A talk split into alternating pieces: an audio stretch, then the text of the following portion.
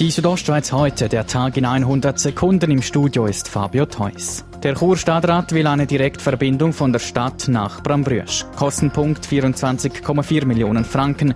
Dafür aber soll der jährliche Betriebsbeitrag von 370.000 Franken wegfallen. Keine gute Idee findet Reto Küng, Verwaltungsratsmitglied der Bergbahnen. Wir haben Angst, dass es dann eine einmalige Aktienkapitalerhöhung gibt, uns aber die Erträge zusammenbrechen, die wir alljährlich brauchen. Das Chur-Stimmvolk soll am 19. Mai über die Direktverbindung von Chur nach Brambrüsch abstimmen.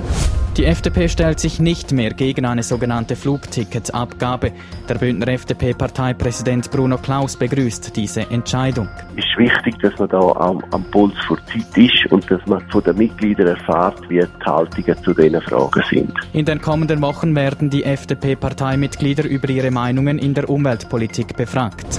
Das sonnige Winterwetter hat bei der Rega am Wochenende für Hochbetrieb gesorgt. Dazu Rega Mediensprecher Matthias Gehrig. Man hat über beide Tage können für über 190 Patienten Hilfe leisten. In Graubünden sei die Rega am letzten Wochenende 30 Mal im Einsatz gewesen, ergänzt Matthias Gehrig.